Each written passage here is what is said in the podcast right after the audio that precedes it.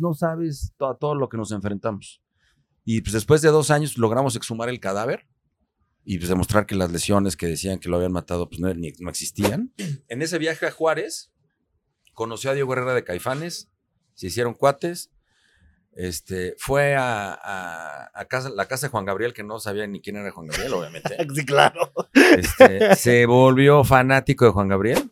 Este, lo produjo un productor que se llama Dom Monks, que entre otros ha trabajado con Robert Plant, Peter Gabriel. Paul McCartney, Pues ahí nomás, los. Vaccines, o sea, Ajá. que te digo, eso para los creadores de contenido es un llamado de atención. O sea, la gente no es consciente de que para usar imágenes necesitas permiso. Entonces, este, no tenerlo, pues te Mm. genera una exposición legal.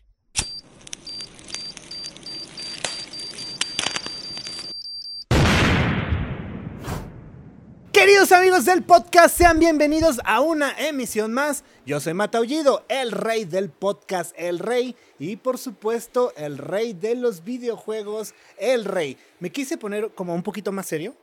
Dije, güey, o sea, sí, la, la plática de hoy lo amerita, ¿no? Porque hoy tenemos con nosotros a Pepe López. Un aplauso, chingá. Para que entiendan, es fundador de We Rock, que ahorita vamos a estar platicando de, de qué es este We Rock. Además es abogado de probablemente más de una banda de rock que tú conoces, que también ahorita vamos a platicar de eso. Y me gustaría que primero tú te presentaras como te gustaría que te presentaran. Em, Sí, licenciado. Pues mira, yo te diría que soy un, un- un adulto que se resiste a crecer, chingón.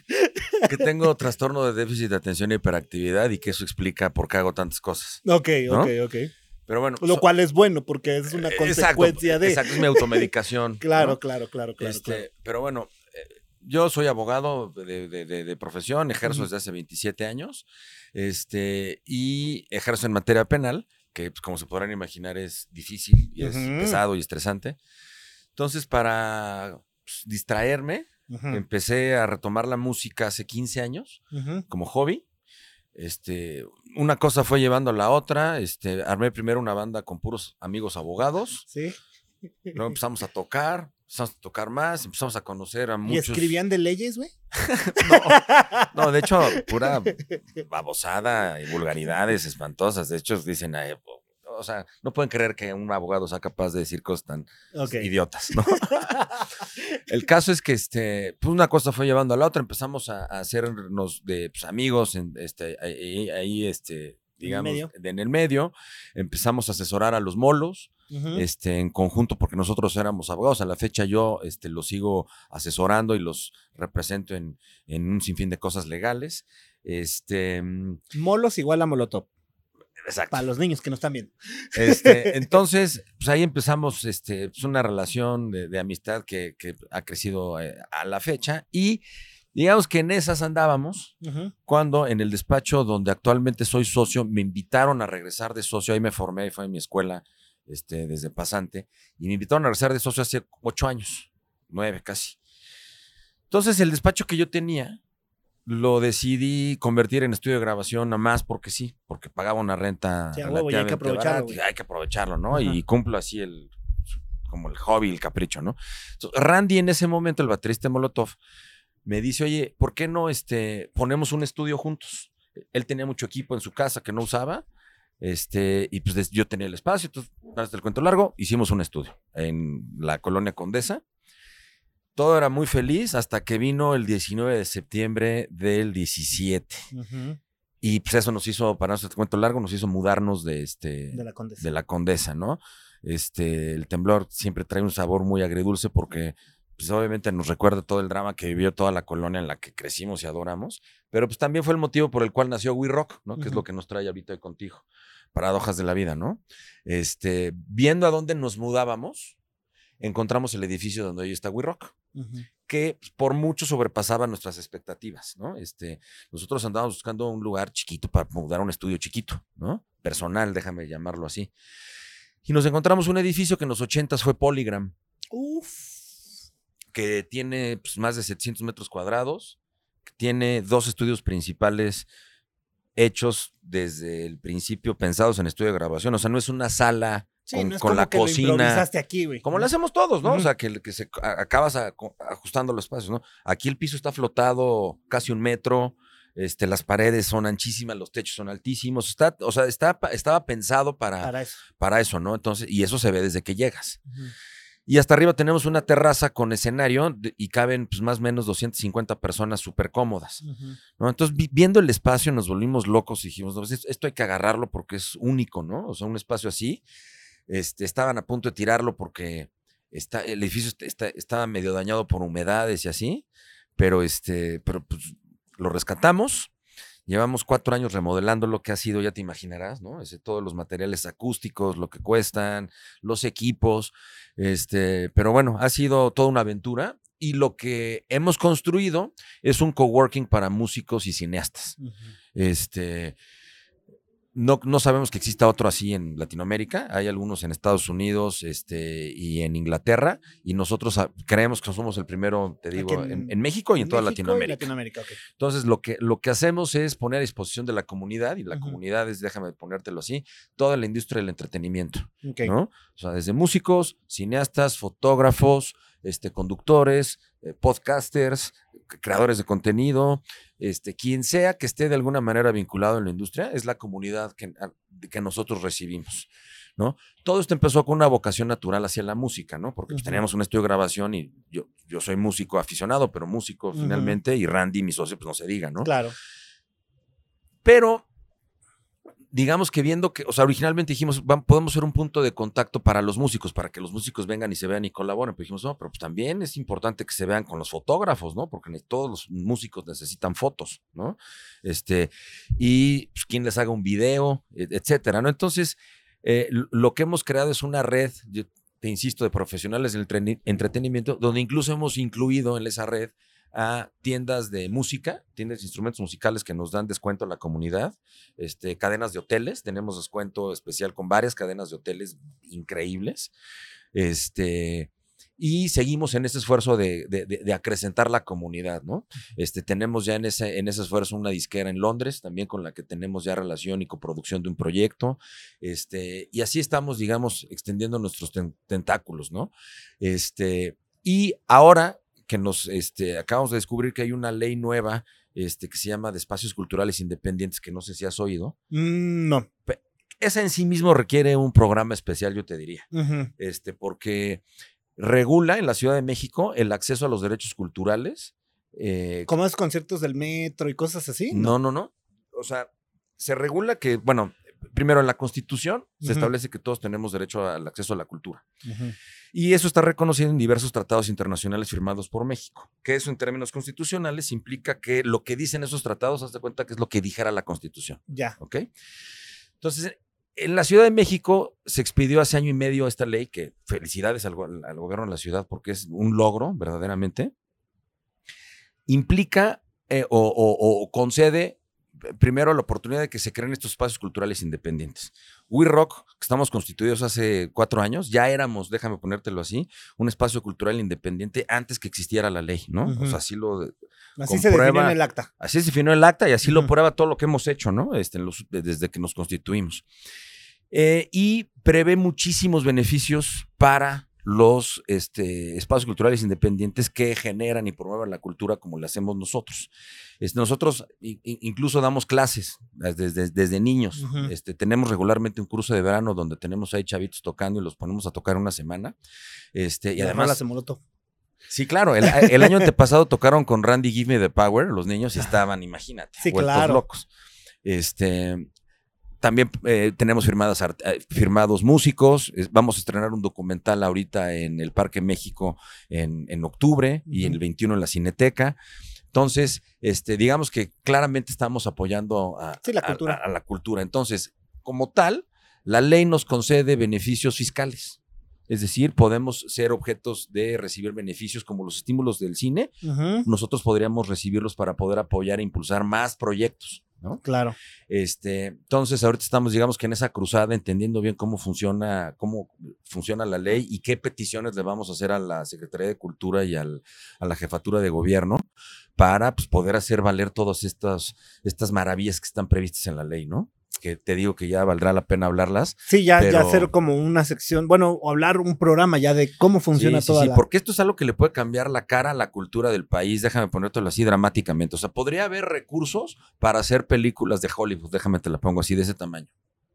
Porque no es que se le dé la vuelta al- al- al- al estímulo del cine, sino que este es uno diferente para en donde tú estarías apoyando, digamos, la generación de los guiones, la generación de la producción, la generación de la música, ¿no? Con la comunidad que creas a partir de tu propio espacio, cultural independiente, donde vas generando tu colectivo de otros creadores independientes y justamente los unes, ¿no? Entonces, lo que prevén los tratados internacionales es, si no los apoyan con estímulos fiscales, no hay manera que sobrevivan en ninguna parte del mundo, ¿no?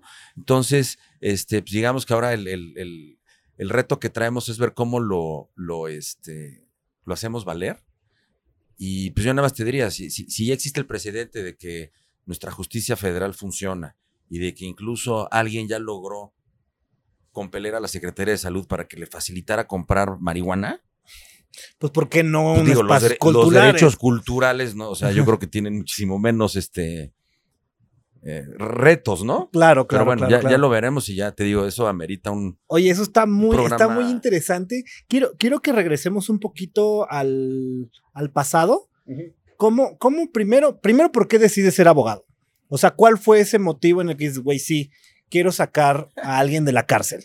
Pues desde chiquito fui muy bueno para, para pelearme, ¿no? ¿Para el trompo o No, para no, no, para discutir, ya sabes. o sea, era el que defendía a mis cuates en el salón con los maestros, convencía a los maestros de que nos dieran más tiempo para estudiar, ya sabes. Este.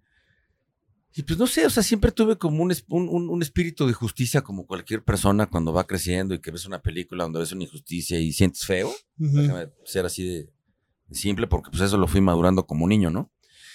Y ya más grande, en, en- en la prepa que tenía mi banda de rock y componíamos música, este, eh, nos inspirábamos leyendo libros, entonces eh, este, estaba leyendo yo los diálogos de Platón y leyendo la apología de Sócrates, mi conclusión después de leerla es que si hubiera sido abogado Sócrates no lo hubieran matado y que hubieran metido al bote a todos los que este, Todos los que. lo estaban acusando, ¿no?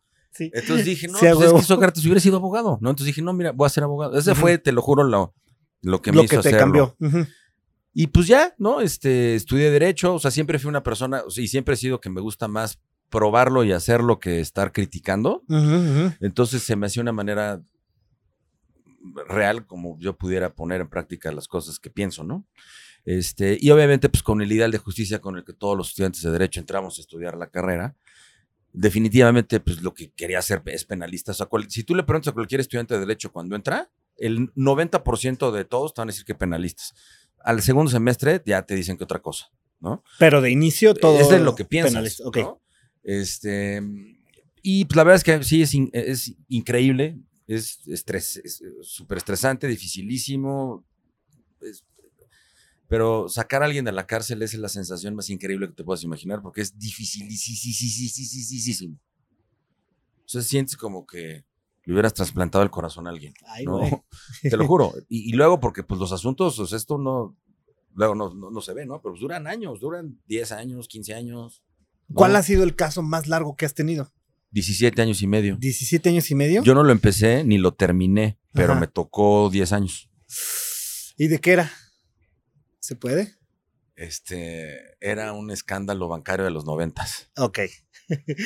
que meritó una extradición. No, sí, estuvo, Fuerte. estuvo, estuvo- sí, bueno. ¿Y cuál ha sido el más locochón que te ha tocado? Que no sea ese, obviamente.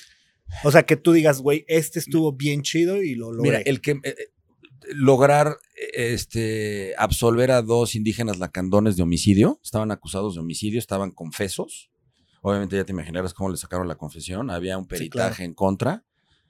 Esto en, déjame te lo pongo así, la, la cola de la justicia del primer mundo, vamos a pensar que está en México.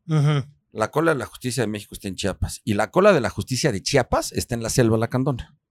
Entonces no sabes to- todo lo que nos enfrentamos.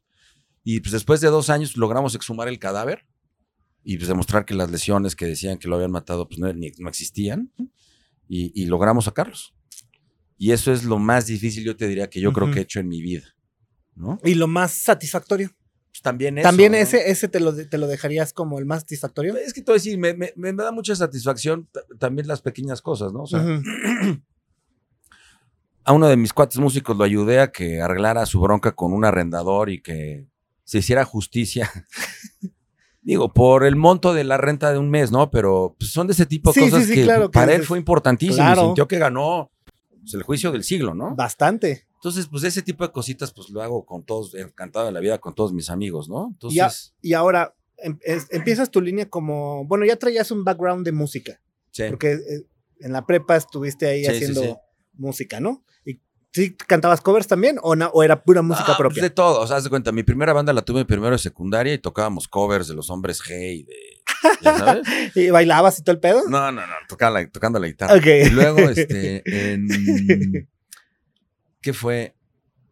Pues en prepa tuve, ya sabes, bandas de canciones originales, pero que pues nunca nada pasó. Y ya, o sea, no, este, ahí lo dejé, aunque siempre mantuve mi guitarra y mi, y mi eso sí, una afición, fanatismo por la música, ¿no? O sea, los conciertos es lo que más me gusta en el mundo. ¿no? Ok. Este, entonces. eh, Vas a conciertos. Muchísimo. ¿A cuál, ¿Cuál fue el último que fuiste? El último que fui. Este. Pues a reserva de que me equivoque, ahorita en el verano vi a Joan Jett, Poison, Def Leppard y Motley Crue. Uf, bien, buenas bandas. Estuvo buenísimo. este. Ah, bueno, y el último que vi. Ah, no, no, no. Después de eso vi a los Vaccines e Interpol. Ah, sí, Vaccine, no, Vaccines y Franz Ferdinand. Perdóname, Francis y, Ajá, y Vaccines y Franz Sí, sí, Ferdinand. sí, ajá. perdón. Sí, sí, sí, sí, sí, sí, sí. Este, Es que fui a ver Interpol con un. Eh, con- a Interpol, ajá, que vino a- a- igual hace como un mes, mes y medio, ¿no? exacto, exacto, Ajá, exacto. ajá. Es que yo también me aventé los dos, el de Interpol y Vaccines con Franz Ferdinand. Este. y luego me eché a la semana el, el concierto de Freddy Cowan de los Vaccines Ajá. con su Ah, nueva banda claro, que se ajá. llaman The Scenarios, Sí, sí, sí, sí, que sí. es sí, un sí. proyecto de We Rock. Ah, ¿en serio? Sí. No mames, Te lo juro. qué chingón, ¿eh? Sí, sí, sí. Fíjate que te digo que empezamos con esto donde hacer un coworking de Ajá. música, déjame por otro lado, una sede diplomática cultural donde pues, cualquier persona que venga aquí del, del mundo cultural pues, se pudiera conectar por conducto de nosotros. Ok. Entonces, a través de un amigo mío, Héctor Mijangos, que le mando un abrazo y un beso, Ujú, lo ubico. este, De, es el de No, no, Noisland. Island. No Island. Ajá. entonces, Héctor es muy amigo del hermano de Freddy, que toca en los horrors, entonces Freddy Ah, venía, claro, claro, claro. Freddy venía a. México a tocar este, un festival a Juárez. Ajá. Y se vino unos meses antes que quería componer lo que eh, fue el, el- el disco de los Vaccines Back in Love City.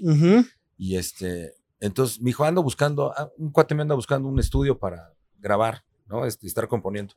Yo estaba empezando con We Rock, dije, pues órale va. Estuvo ahí tres meses componiendo eso y lo que sería eh, su primer disco solista. Claro. En ese viaje a Juárez, conoció a Diego Herrera de Caifanes, se hicieron cuates. Este, fue a, a- a casa, la casa de Juan Gabriel, que no sabía ni quién era Juan Gabriel, obviamente. Sí, claro. Este, se volvió fanático de Juan Gabriel. Este, y en la pandemia compuso a- lo que se volvió su primer disco este, solista. Solista, claro, claro, claro. Y está bueno, por cierto, está bueno. Sí, sí, sí, neta, neta, por cierto, está Sí, bueno. Ya, ya, ya, ya lo veo, pues sí está muy bueno. Este, y tiene su sabor mexicano porque parte de todos los metales son mexicanos. Ok, O sea, son, se vino a grabarlos acá. ya. Este, lo produjo un productor que se llama Dom Monks, que pues, entre otros ha trabajado con Robert Plant, Peter Gabriel, Paul McCartney, pues nomás, los. Vaccines, o sea, Ajá. este, Nick Cave, o sea, con todo lo que es, ¿no? Y es muy, muy bueno. Ya lo escucharon, está está súper padre. Y la banda que lo acompaña son músicos mexicanos. Ah, bien, ¿eh? En el bajo está Mikey de Rey Pila, en la bataca Gustavo Nandayapa. ¡Jolo, este, ve! Sí, sí, sí, sí, sí. No, está buenísimo. En las percusiones, es Oscar Sánchez Contreras. En las teclas empezó Timothy La- Lagman de los Vaccines y ahorita está tocando Eric, el tecladista de Nora Jones y de los Black Crowes. Que ve- ves que ahora anda viviendo acá. Sí, Y este, y pues nada, están, ya, ya te invitaremos para que los veas. No, claro, buenísimos. claro. El día que me inviten voy, así es súper sí, güey. O sea, Entonces, digamos, este es un ejemplo de lo que hacemos en Ajá, ¿no? sí, Em- sí, sí. Empezó ye- ye- ye- yendo a, a trabajar, a componer, y, y, ahorita acabó haciendo en que ya lo su firmamos, proyecto. su proyecto, le, le conseguimos a los músicos y ahorita le estamos este, pues, consiguiendo fechas o estamos, digamos, de- en el desarrollo de su proyecto. Claro, Entonces, digamos, claro, es claro, un claro. ejemplo de lo que hacemos. de- de cómo se puede ir desarrollando, digamos, esta, este pool de conexiones. Pa- para no llamarle, o, o cómo se, es que Pues dijiste mira, un lo- pulpo, pero Pues mira, lo llamamos un, este, una red de profesionales. Una red, de, está de excelente. profesionales de Ujú. entretenimiento con la idea de hacer negocio entre todos. ok, claro, sea, claro, claro, claro. Este, o sea, la idea es también, si yo te paso a ti un negocio, pues, o sea, Claro, pues ambos ganamos, si no, no Sí. mames, no se puede, y se incentiva además, Ajá, ¿no? no, Porque, claro, pues ¿no? sí, pues si no, así pásame otros tres porque ya sé que voy a ganar. Exacto. Eh, o yo te paso a ti, ya sé que también yo gano, ¿no? Así funciona, ¿eh? Gana, gana. Y entonces, mira, en, en la cadenita de todos los que conectamos están los músicos que conozco desde hace mucho tiempo, los clientes que me han caído desde que abrió We Rock, los profesionistas que se necesitan para que eso vuele, ¿no? El, el cinematógrafo, este, los abogados, los contadores, ¿no? Todo el- El, el- el management el back administrativo. office, ¿no? Ajá, que no se ve, back pero office. pues que es, este, Es son como las, las tripas de, ¿no? de los edificios, Sí, ¿no? cállate. y luego eh, ya pasaste de, de- bueno, entraste a la, a la- a la carrera, empiezas a ejercer, me imagino, como abogado normal. Desde primer semestre Ajá. como penalista, Ok, ajá. como pasante en Ya. materia penal. ¿Y cómo es que llegas a la música, güey? Pues te digo, O uno- sea, bueno, ¿cómo vuelves a regresar a la música? Te digo que uno de mis, de mis entonces jefes, ahora socios, me dijo, ten un hobby. Dije, sí, o sea, para distraerte, ¿no? Claro. Y uno de otro de mis socios, que en paz descanse, que ese es como mi mayor influencia en ese sentido, él tenía un hobby que eran los toros, ¿no? Que más allá de que les gusta, o sea, lo que cada quien puede opinar de ellos, él era un gran aficionado, Ujú. ¿no? Este, y me acuerdo mucho que en sobremesas, yo siendo pasante, él se quejaba, ¿no? Es que la industria en los toros está mal todo por esto y por esto y por esto, que es más o menos el diagnóstico de la industria musical para no Claro. hacerte el cuento largo, ¿no? Este, y entonces decía, no, es que debería de hacerse esto y lo otro. Pues hazlo, güey. Y entonces alguien le dijo, a ver, ¿y por qué si tan acá? Pues, ¿Por qué no lo haces? Dijo, va. Y lo hizo. Puso una escuela de toreros y a la a 15 años, yo te diría que cinco de los toreros más importantes del mundo los hizo él. Wow. Entonces, este, pues, siguiendo sus pasos, digamos, pues, se me ocurrió este, hacer esta locura de la música. Y leyendo un libro que se llama The Future of the Music Business, que te lo recomiendo mucho, Ok. este, de un autor que se llama Dave Kusek, que desarrolla pues, cómo hoy un artista independiente, bueno, esto lo escribió hace casi 20 años, ¿no? Pero pues, se veían con todo el internet y todo lo que había, cómo podía hoy un artista independiente crecer y desarrollarse sin las disqueras. ¿no? Que ahora, ese, ese, qué, qué bueno que tocas ese tema, ese es un tema bien importante, porque además eh, la industria ha cambiado un chingo. O sea, desde que compraste, ¿cuál fue tu primer disco casero vinil que tú compraste con tu dinero? Este. ¿No está temblando? No. No, Este, se mueve el, el- el- Sí, por, lo- sí, por ya vi. los camioncitos.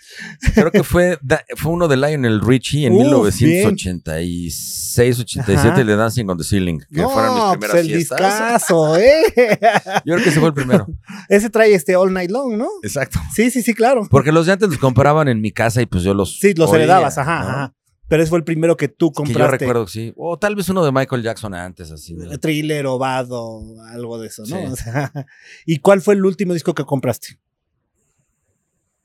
Que compraste, no que escuchaste. Híjole, no me acuerdo. Es que fue, fueron varios, porque fui a Roma Records hace como que dos meses y me compré como siete. Ok. Dentro de ese pool de siete, ¿qué había? El 101 de Depeche Mode fueron puros viniles. Ajá. Este, un Greatest Hits de David Bowie. Donde trae, donde viene su cara y, y se le ven así como los ojos que trae como los cañones blue Exacto, jeans, este, exacto. Let's Dance, Ashes to Ashes, etc. El Future Nostalgia de Dua Lipa, Ajá. para ver cómo se oye En- en- un- bien. un- en, en vinila un- algo nuevo. ¿no? Ajá. Y un par más, no me acuerdo quién más. Pero pues es- ahorita estoy comprándome todo lo que ya tenía, ¿no? No sé si a ti te pasa que Sí, es que soy súper soy como coleccionista 14 de disco. Lo mismo. Sí, la edición europea, la americana, la nacional, la de la cajita de Digipack, la de la cajita de metal, DVD, el cassette, el- todo, todo, Sí, todo, sí, todo, todo ese.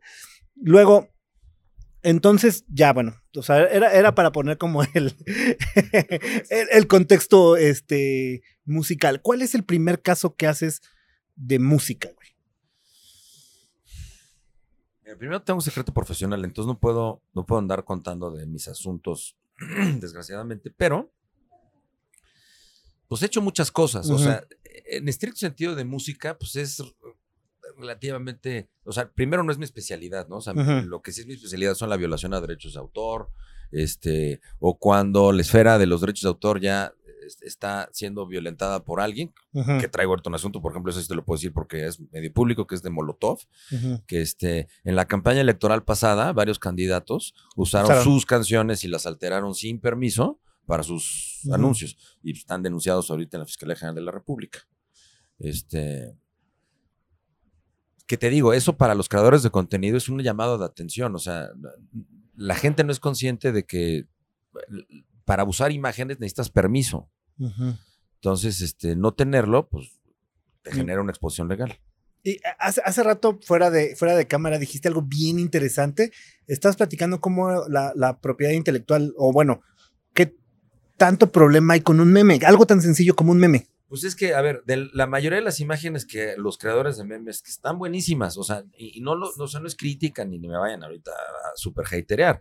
Este, simplemente digamos, lo, lo que dice la, la, la, la ley, ¿no? O sea, el uso de imágenes requiere, a ver, todos las imágenes son propiedad de alguien, o del dominio público o de alguien, déjame te lo pongo así. Las del dominio público son aquellas que por distintas razones son accesibles este, sin permiso alguno.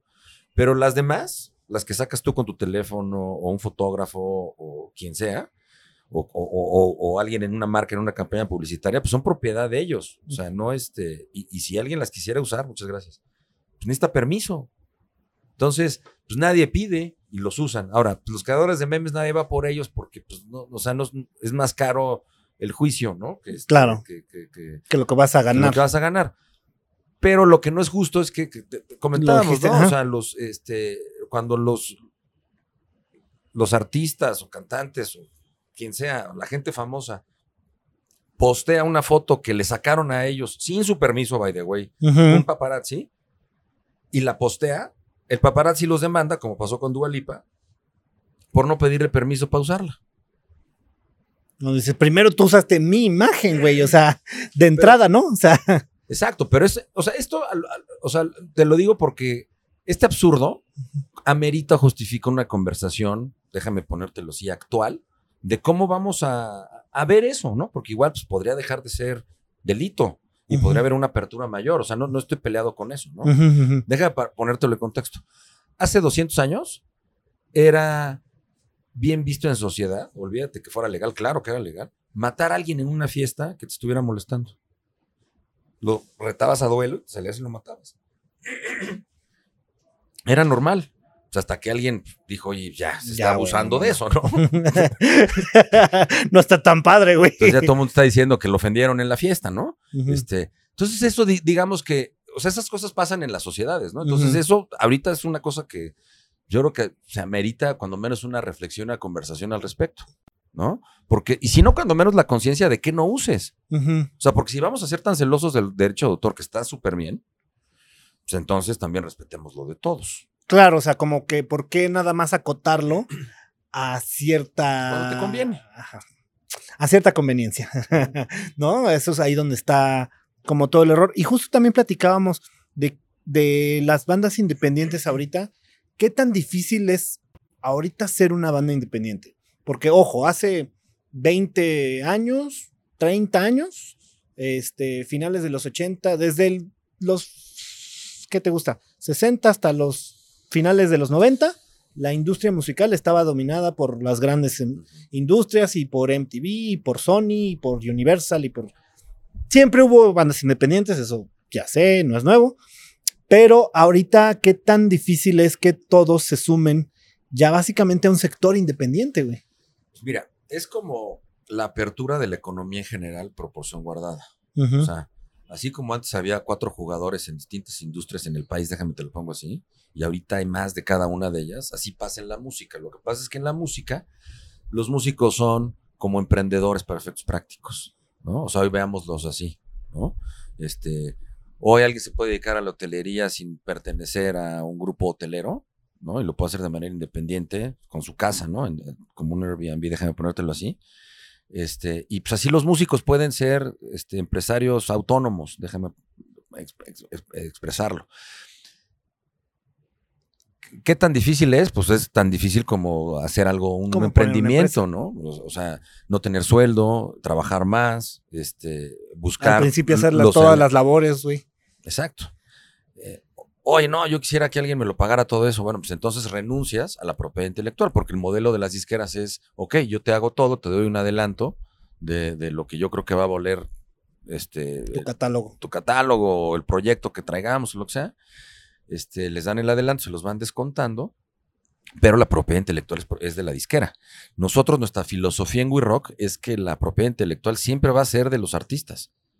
Si algún artista nos lo quiere compartir porque es la parte como él logra eh, este, ciertas cosas, pues eh, somos socios, ¿no? Pero, pero digamos que por principio siempre les, les- les respetamos la propiedad intelectual porque consideramos que es lo correcto, ¿no? Pero ahora obviamente eso, pues también acarrea responsabilidades, ¿no? De-. O sea, cuando te comparten, pues ya acarreas el marketing, este, la parte legal, este, puta, chingo de cosas, distribución, retails, todo lo que se tiene que hacer. Es, claro, es que además, mira, es, es tan complejo como ahora que todos ya nos volvimos fans de la Fórmula 1 con el Checo Pérez y la serie de Netflix. Pues, ve cuántas personas Participan, participan para que... para que corra un coche, ¿no? Pues aquí también es lo mismo para cada cosa, o sea, para los discos, para los videos, no se diga para las promociones, para los shows, para todo. Es inmenso, ¿no? Entonces, este, pues mientras, o sea, ¿se puede hacer solo? Sí, claro que se puede hacer solo, pero es mucho mejor si tienes un equipo. ¿no? Y, y- y bueno, pues también lo- algo que estamos haciendo en We Rocks, preparándonos este, para poder eh, transmitir este método a la, a la comunidad de eh, que desarrolló un señor que se llama, este cuate David Kusek, de este libro, y de él era el, el, el- el maestro, el encargado de eh, la Universidad de Berkeley, eh, de Music Business de Berkeley y fundó Berkeley Online.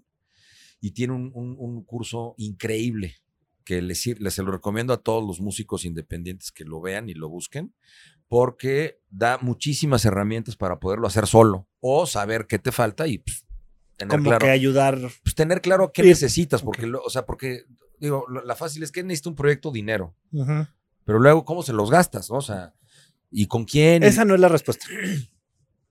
¿no? Y, y- y- y- sobre todo, pues ya viendo qué necesitas es cuando ya sabes, bueno, entonces cuánto dinero necesitas, Ahora sí. ¿no? Este, Por eso siempre hay que hacer un análisis de todo. Exacto, exacto. Pero bueno, luego también con la cultura es difícil, ¿no? Porque incluso te digo, en los tratados estos que luego hablaremos, se reconoce que la, la- la cultura no se puede medir en como se mide el éxito comercial de los productos comerciales, ¿no? Porque la cultura no persigue un fin de éxito comercial o económico per se, sino difundir y transmitir valores culturales, ¿no? Ujú. Vamos, vamos a suponer que esto es una máquina del tiempo y tienes la oportunidad de viajar al pasado. Vamos a viajar hace 20 años, te vas a encontrar contigo mismo y tienes la oportunidad de darte un consejo. ¿Qué consejo te darías? Hijo, que no le hubiera entrado a la música. Güey, salte de ahí ya, güey. Te hubieras quitado los audífonos y, pum, y una patada ahí. Sí, que me empezara a gustar, no sé, este, la literatura más, ¿no? O, sea, o la filatelia, ¿no? Híjole, pues ¿cuál? No significa que quieres cambiar el presente, o sea, es un universo paralelo. Pues mira, yo te diría que algo que me costó muchísimo aprender a lo largo de estos 20 años, ¿no? Que es este. Pues no andarle inventando, como dice uno de mis socios, no andarle sacando chichis a las culebras y pues hacer lo que tienes que hacer, ¿no? O sea, este. Yo te diría que a partir de que me cayó el 20, que me tenía que dormir temprano, levantarme temprano, hacer ejercicio, meditar, este. eh, ser disciplinado para las cosas que me cuestan trabajo, ser lo más organizado posible, este, darme mis espacios para poder balancear la familia, mi trabajo, con lo que más me gusta en el mundo, que es la música, etcétera. Entonces, todo eso me llevó estos 20 años poderlo entender así, ¿no? Este, y, bueno, pues para ese en el Inter, pues ya pasé tres operaciones, este, de hernia yatal, otra que me da mucha pena decir de qué fue, pero todo el mundo se debe imaginar de qué. Este, y así, ¿no? O sea, derivadas del estrés de, en alguna de sus manifestaciones. Claro. Entonces, pues hace 20 años, si hubiera sabido que iba a pasar todas esas operaciones, sobre todo, pues yo creo que me hubiera tratado de convencer. De relajar un chingo, güey. Sí, y digo, pues de entender la cosa completa, ¿no? De, de, de pues, cómo, o sea, vamos, no, no, existe el que le va bien si no es, o sea, si es, si es un desmadre que no duerme y está echando desmadre todo el día, ¿no? Claro, claro, claro, claro. Todo tiene disciplina. Exacto. Como en la vida. Vamos a, a, abrir un multiverso ahora que está de moda el multiverso. Y en este multiverso llega Dios, Buda, Mahoma, eh, la mano del mono, en quien creas, y te dice, mijo, porque este Dios es medio ñerón. Sí. O sea, esto, mijo. Sí, mijo. Te voy a dar la oportunidad aquí de ser cualquier músico, el que tú quieras. hablábamos de Bowie, este, dijiste Def Leppard, dijiste creo que Mick Jagger, este, Paul Banks de Interpol, este, quien sea. ¿Qué músico escogerías? Fíjate que te lo voy a contestar así. Ya me lo pregunté alguna vez. Ajá. Este. Ahora dilo. Que off cámara, off cámara te lo voy a contar el contexto completo porque no se puede ahorita así completo, ¿no? Pero en el momento que lo pensé, lo más cercano pasó, que pasó por mi mente fue Paul McCartney. Ok. ¿No? O sea, se me hace como que. ¿El primero o el segundo? Pues es que así, sí, es así rápido. ¿Quién quisiera ser así entre Tom Brady o Paul McCartney? Dijo, pues Paul McCartney, ¿no? Claro. Este. Pero luego dándole vueltas, pues la verdad es que me divierto mucho siendo yo. Ah, no, se vale decir uno mismo. Ok. O sea, tiene que ser a fuerza alguien más. Sí, sí, sí, sí, sí. Eso es muy aburrido. Imagínate repetir tu misma vida en otro multiverso. No. no, pues es que me gustaría así tener una carrera musical. Eso es a lo que me refería. Pero, este, híjole, alguno, híjole, pues no sé. Aparte Paul McCartney después de los Beatles, o sea... Trent Reznor. Ah, bien, ¿eh? Yo creo que Trent Reznor. Lo que pasa es que, pues Paul McCartney es como escoger ser Da Vinci, ¿no? Pero, este... Trent Reznor es como querer ser, este, Steve Jobs. Ajá. Sí, sí, sí, sí, sí, sí. Sí, yo creo que entre Trent Reznor, Prince, Prince y usar tacones. Sí. sí. a huevo. No, pues es que Prince... es una. Aparte, los he visto en vivo a los Nine Inch Nails. Uf. No mames, o sea. Creo que de las mejores conciertos que he visto en mi vida, ¿eh? Yo, el, sí. Yo, a mí es el músico que más me, me, enloquece, que más admiro, que, o sea, todo lo que hace me, me, me, vuela la cabeza. Además, o sea, su, su, su faceta de ejecutivo de Apple, o sea y aparte los, los soundtracks para las películas que hace el güey bien volados, bien locos. Es que te voy a decir una cosa que tienen en común Trent Reznor y Prince. Deben de tener una, una bodega con, o sea, una bóveda con pues, miles de canciones que ya están hechas. Ah, claro. O sea, Prince dicen que componía una canción diario y que diario la terminaba, o sea, mezclada y masterizada. Todos los días era su rutina de trabajo. Ah, quiero, quiero una canción para Batman, cabrón. Órale, ahí está. el Bad Dance. como amanecer, entonces pues también yo te aseguro que pues muchos de los que les piden dicen, ah, mira, hace como 20 años hice algo así parecido. Entonces, mm, eh, ¿Trent Reznor o Prince? Trent Reznor. Trent Reznor. Luego vamos a abrir otro multiverso. Igual llega Dios, Buda, Mahoma, el que gustes, y te dice, mijo, en este tienes la oportunidad de ser cualquier personaje histórico desde el mismo Jesús, este, eh, Judas, dijiste Steve Jobs, dijiste Sócrates, este, Lucifer, ¿por qué no? Hitler, este, Buda, Steve Jobs. Steve Jobs. Sí. ¿Por qué? Hijo, se me hace un genio. No sé si ya leíste su autobiografía. Varias veces, soy fan de ese güey. O sea, que se le haya ocurrido en 1984 hacer el iPad. No manches, o sea, se me hace una genialidad, ¿no? Porque además lo logró muchos años después. ¿no? Claro.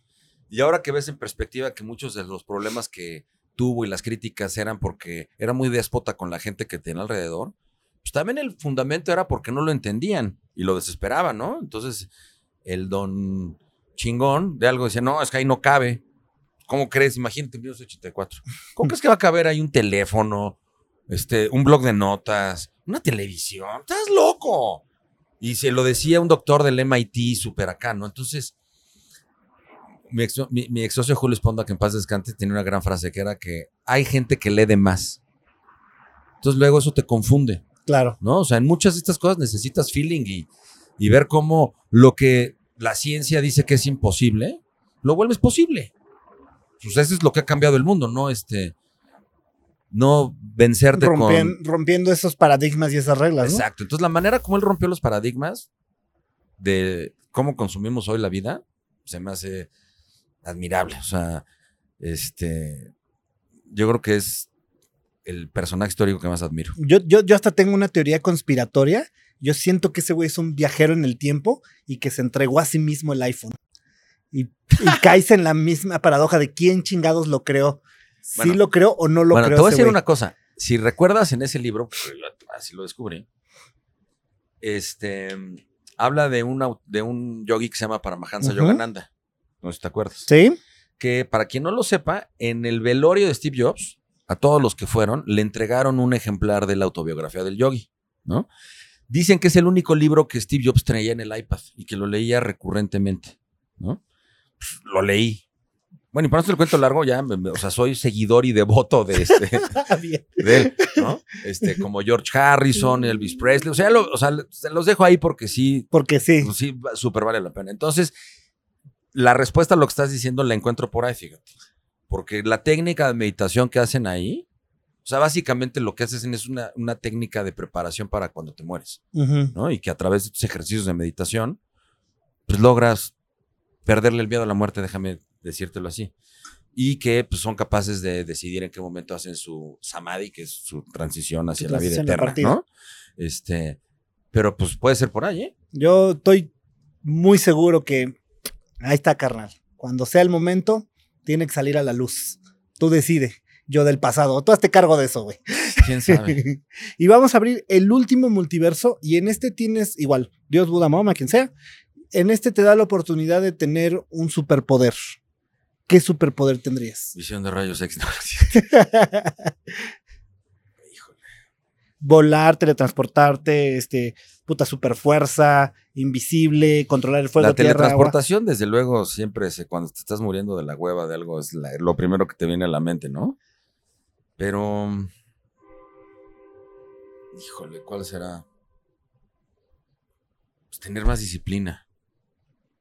Disciplinado, ese sería tu superpoder. Hijo, no, el que quisiera. Alga- No, no, no. no. Ah, dices, ¿cuál tengo? No, no, no, no, no, el que quisieras No, sí, tener. no, no, no. Quisiera, pues, disciplina, o sea, tener una disciplina así de monje budista y de ninja, o sea, todos los más disciplinados que te puedas imaginar que existan, y que exista así un pack que te lo pongas y. Bueno, y que digas, es a las 12, es a las 12, güey. O sea, A las no es- Me voy a levantar a las 4 de la mañana, va. Este, y voy a hacer va, y que no te canses, y no te, se te acabe la energía, ni la pila, ni ya sabes. Eso. O la pastilla de Limitless, ¿te acuerdas? Sí. Bien, ese me gusta. Ese me gusta. Ahora, ahora que está ya de, moda ver todas las series, películas en plataformas digitales, ¿cuál fue la última película que viste y tu película favorita? Dijo, película que. o vi- películas favoritas. A ver, lo último que vi que me volvió loco es la serie de The Offer de cómo hicieron El Padrino. Ajá, ajá, ajá. Me encantó. Este. pues, la última película que vi yo creo que fue la de Elvis. Ah, ya, ya. Y está buena, ¿eh? Por Muy cierto, buena. bien, ¿eh? Bien Muy hecha la de Elvis. Yo no la vi en el cine, apenas la vi en el, en el, Yo igual. H- en el HBO, creo que está en el HBO. Y Yo igual. Y este. Perro, ¿eh? sí. Se la recomiendo. Y mi película favorita de todos los tiempos es El Padrino, by the way. ¿Sí? Sí. Ni sí, Volver al Futuro, ni Terminator No, y no, así. el Padrino, El así. El Padrino, El Ni. Pulp Fiction. Pulp Fiction está en segundo lugar, pero por respeto a, a- a los héroes que nos dieron patria, no, El Padrino. Sí. Eh, última serie que viste y serie favorita. Ah, la última fue la de. La, la- la del Ajá. Padrino. ¿Y tu serie favorita?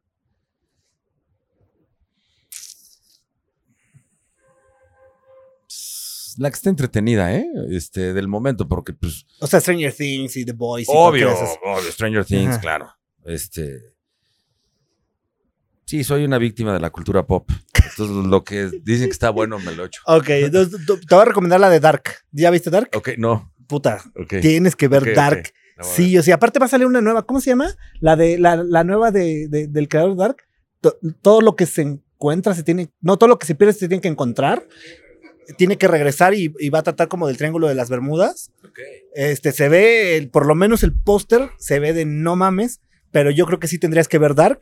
Sí, más si te gustan estas ondas de tiempo y Sí, sí, sí. sí, cosas sí. así. Es Dark es. Órale. Pero aparte tienes que verla unas dos o tres veces, güey. Ok, esas me gustan. Ajá, o sea, no, no, no. El que diga que le entendió la primera, no mames, es Sí, falso, güey. sí. O, o- o de plano sí, pausa. Y va y- tomando y va- notas. Y, ir tomando notas. Yo la segunda vez fui tomando notas. ¿En serio? Sí, sí, sí, sí, sí, porque sí dije, no, no mames, ya me perdí. Entonces, vamos a tomar nota. Entonces, ok, este es este, pero en el futuro es este. Y, ah, ok, ya. Otra Órale. vez, sigo. Ajá, está muy cabrona esa serie. o sea, Órale. tiene otro nivel, este, Ah, Dark, que es alemana. Ah. Este, ya, ya te imaginarás nada de bromas, ¿no? O sea, el alemán frío, este, serio. serio, muy buenos actores, Órale. este. Dark, yo creo que tendría que ser tu próxima serie, Ah, pues, este, a ver, así, hoy, ahorita, ahorita ni llegando a mi casa lo voy a ver. Este, vamos a pasar a la sección de preguntas rápidas, no se vale Sí, decir sí, paso, ninguna, no, no se vale escoger ninguna, tienes que escoger forzosamente una opción, ¿va? ¿Los Beatles o los Rolling Stones? Los Stones. ¿El Tri o el Aragán? El Tri. ¿YouTube o Depeche Mode? De Pitch Mode. ¿The Cure o David Bowie? David Bowie. Eh, ¿Def Leppard o Aerosmith? De Leppard. ¿Van Halen o este, Led Zeppelin? Led Zeppelin. Por encima de es, que Eddie no Van Halen. es como, o sea, Sí puedes, No, sí no, puedes. no. Bueno, Jimmy Page o Eddie Van Halen. Eso sí, Eddie Van Halen. Pa- pa- para equilibrar, güey, ¿no? O sea, Michael Jackson o Madonna. Michael Jackson. Michael Jackson o Prince. Prince. Madonna o Cindy Lauper. Madonna. Este, Volver al futuro o Terminator 2. Volver al futuro. Harry Potter o El Señor de los Anillos. Harry Potter. El Señor de los Anillos o Game of Thrones. Game of Thrones. Game of Thrones, nomás porque no te gusta el porno medieval de. Más bien, más bien, prefieres el porno medieval. Es que no le he visto. Y vi El Señor de los Anillos y no me gustó. Entonces, por descarte, güey. Exacto. Sí, pero no, no he visto Game of Thrones. Eh, me- si tienes ganas de ver porno medieval, Ah, ok. entonces. Eh, mejor que Frodo, ¿no? sí, sí, sí, sí, sí, sí, sí, sí, sí, un buen porno No, pero le tengo que dar otra oportunidad a- a- a- al Señor de los Anillos. Me he comido la lengua en muchas cosas que digo que no me gustan y luego me gustan. A mí sí no me gusta el Señor de los Anillos. Ah, bueno, entonces. Y- No me gusta.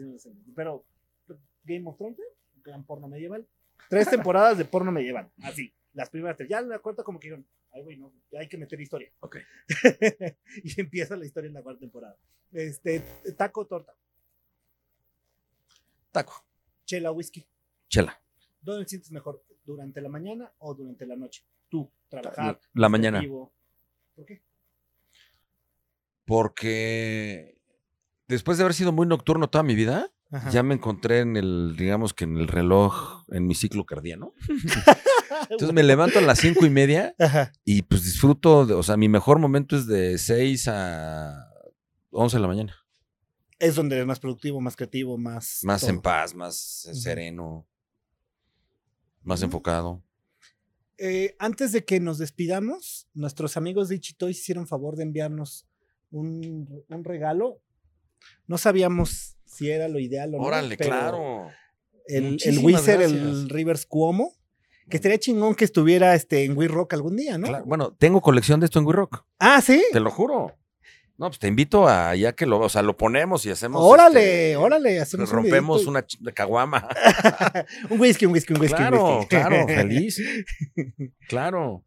Este, gracias. algo más que quieras eh, agregarle a la gente que nos estuvo viendo. Que nos sigan en las redes. Ajá. Este, ahí vamos a estarles convocando a todas las loqueras que se nos ocurren. Invitarlos al, al estreno del documental El Tuti, el Templo del Underground. Este, ese fue el lugar donde empezó la escena underground en este país, déjenme ponerlo así, ahí empezaron a tocar los caifanes, maldita vecindad, en primer lugar nos escuchó The Cure, Bauhaus, en el 85, entonces este, la- tenemos una proyección gratuita en el Parque México el 20 de octubre y el 21 en la Cineteca, los invitamos. Este, y síganos porque vamos a tenerles muchas sorpresas con esto del activismo cultural que estamos haciendo ahora, porque va a ser muy benéfico para toda la comunidad de creadores y de, y de músicos, cineastas eh, y toda la familia cultural. Y para todos los que nos ven que también son músicos, cineastas, este, creadores de contenido, ¿qué les dirías? Sí, échenle ganas, tengan otra chamba, no, no es cierto.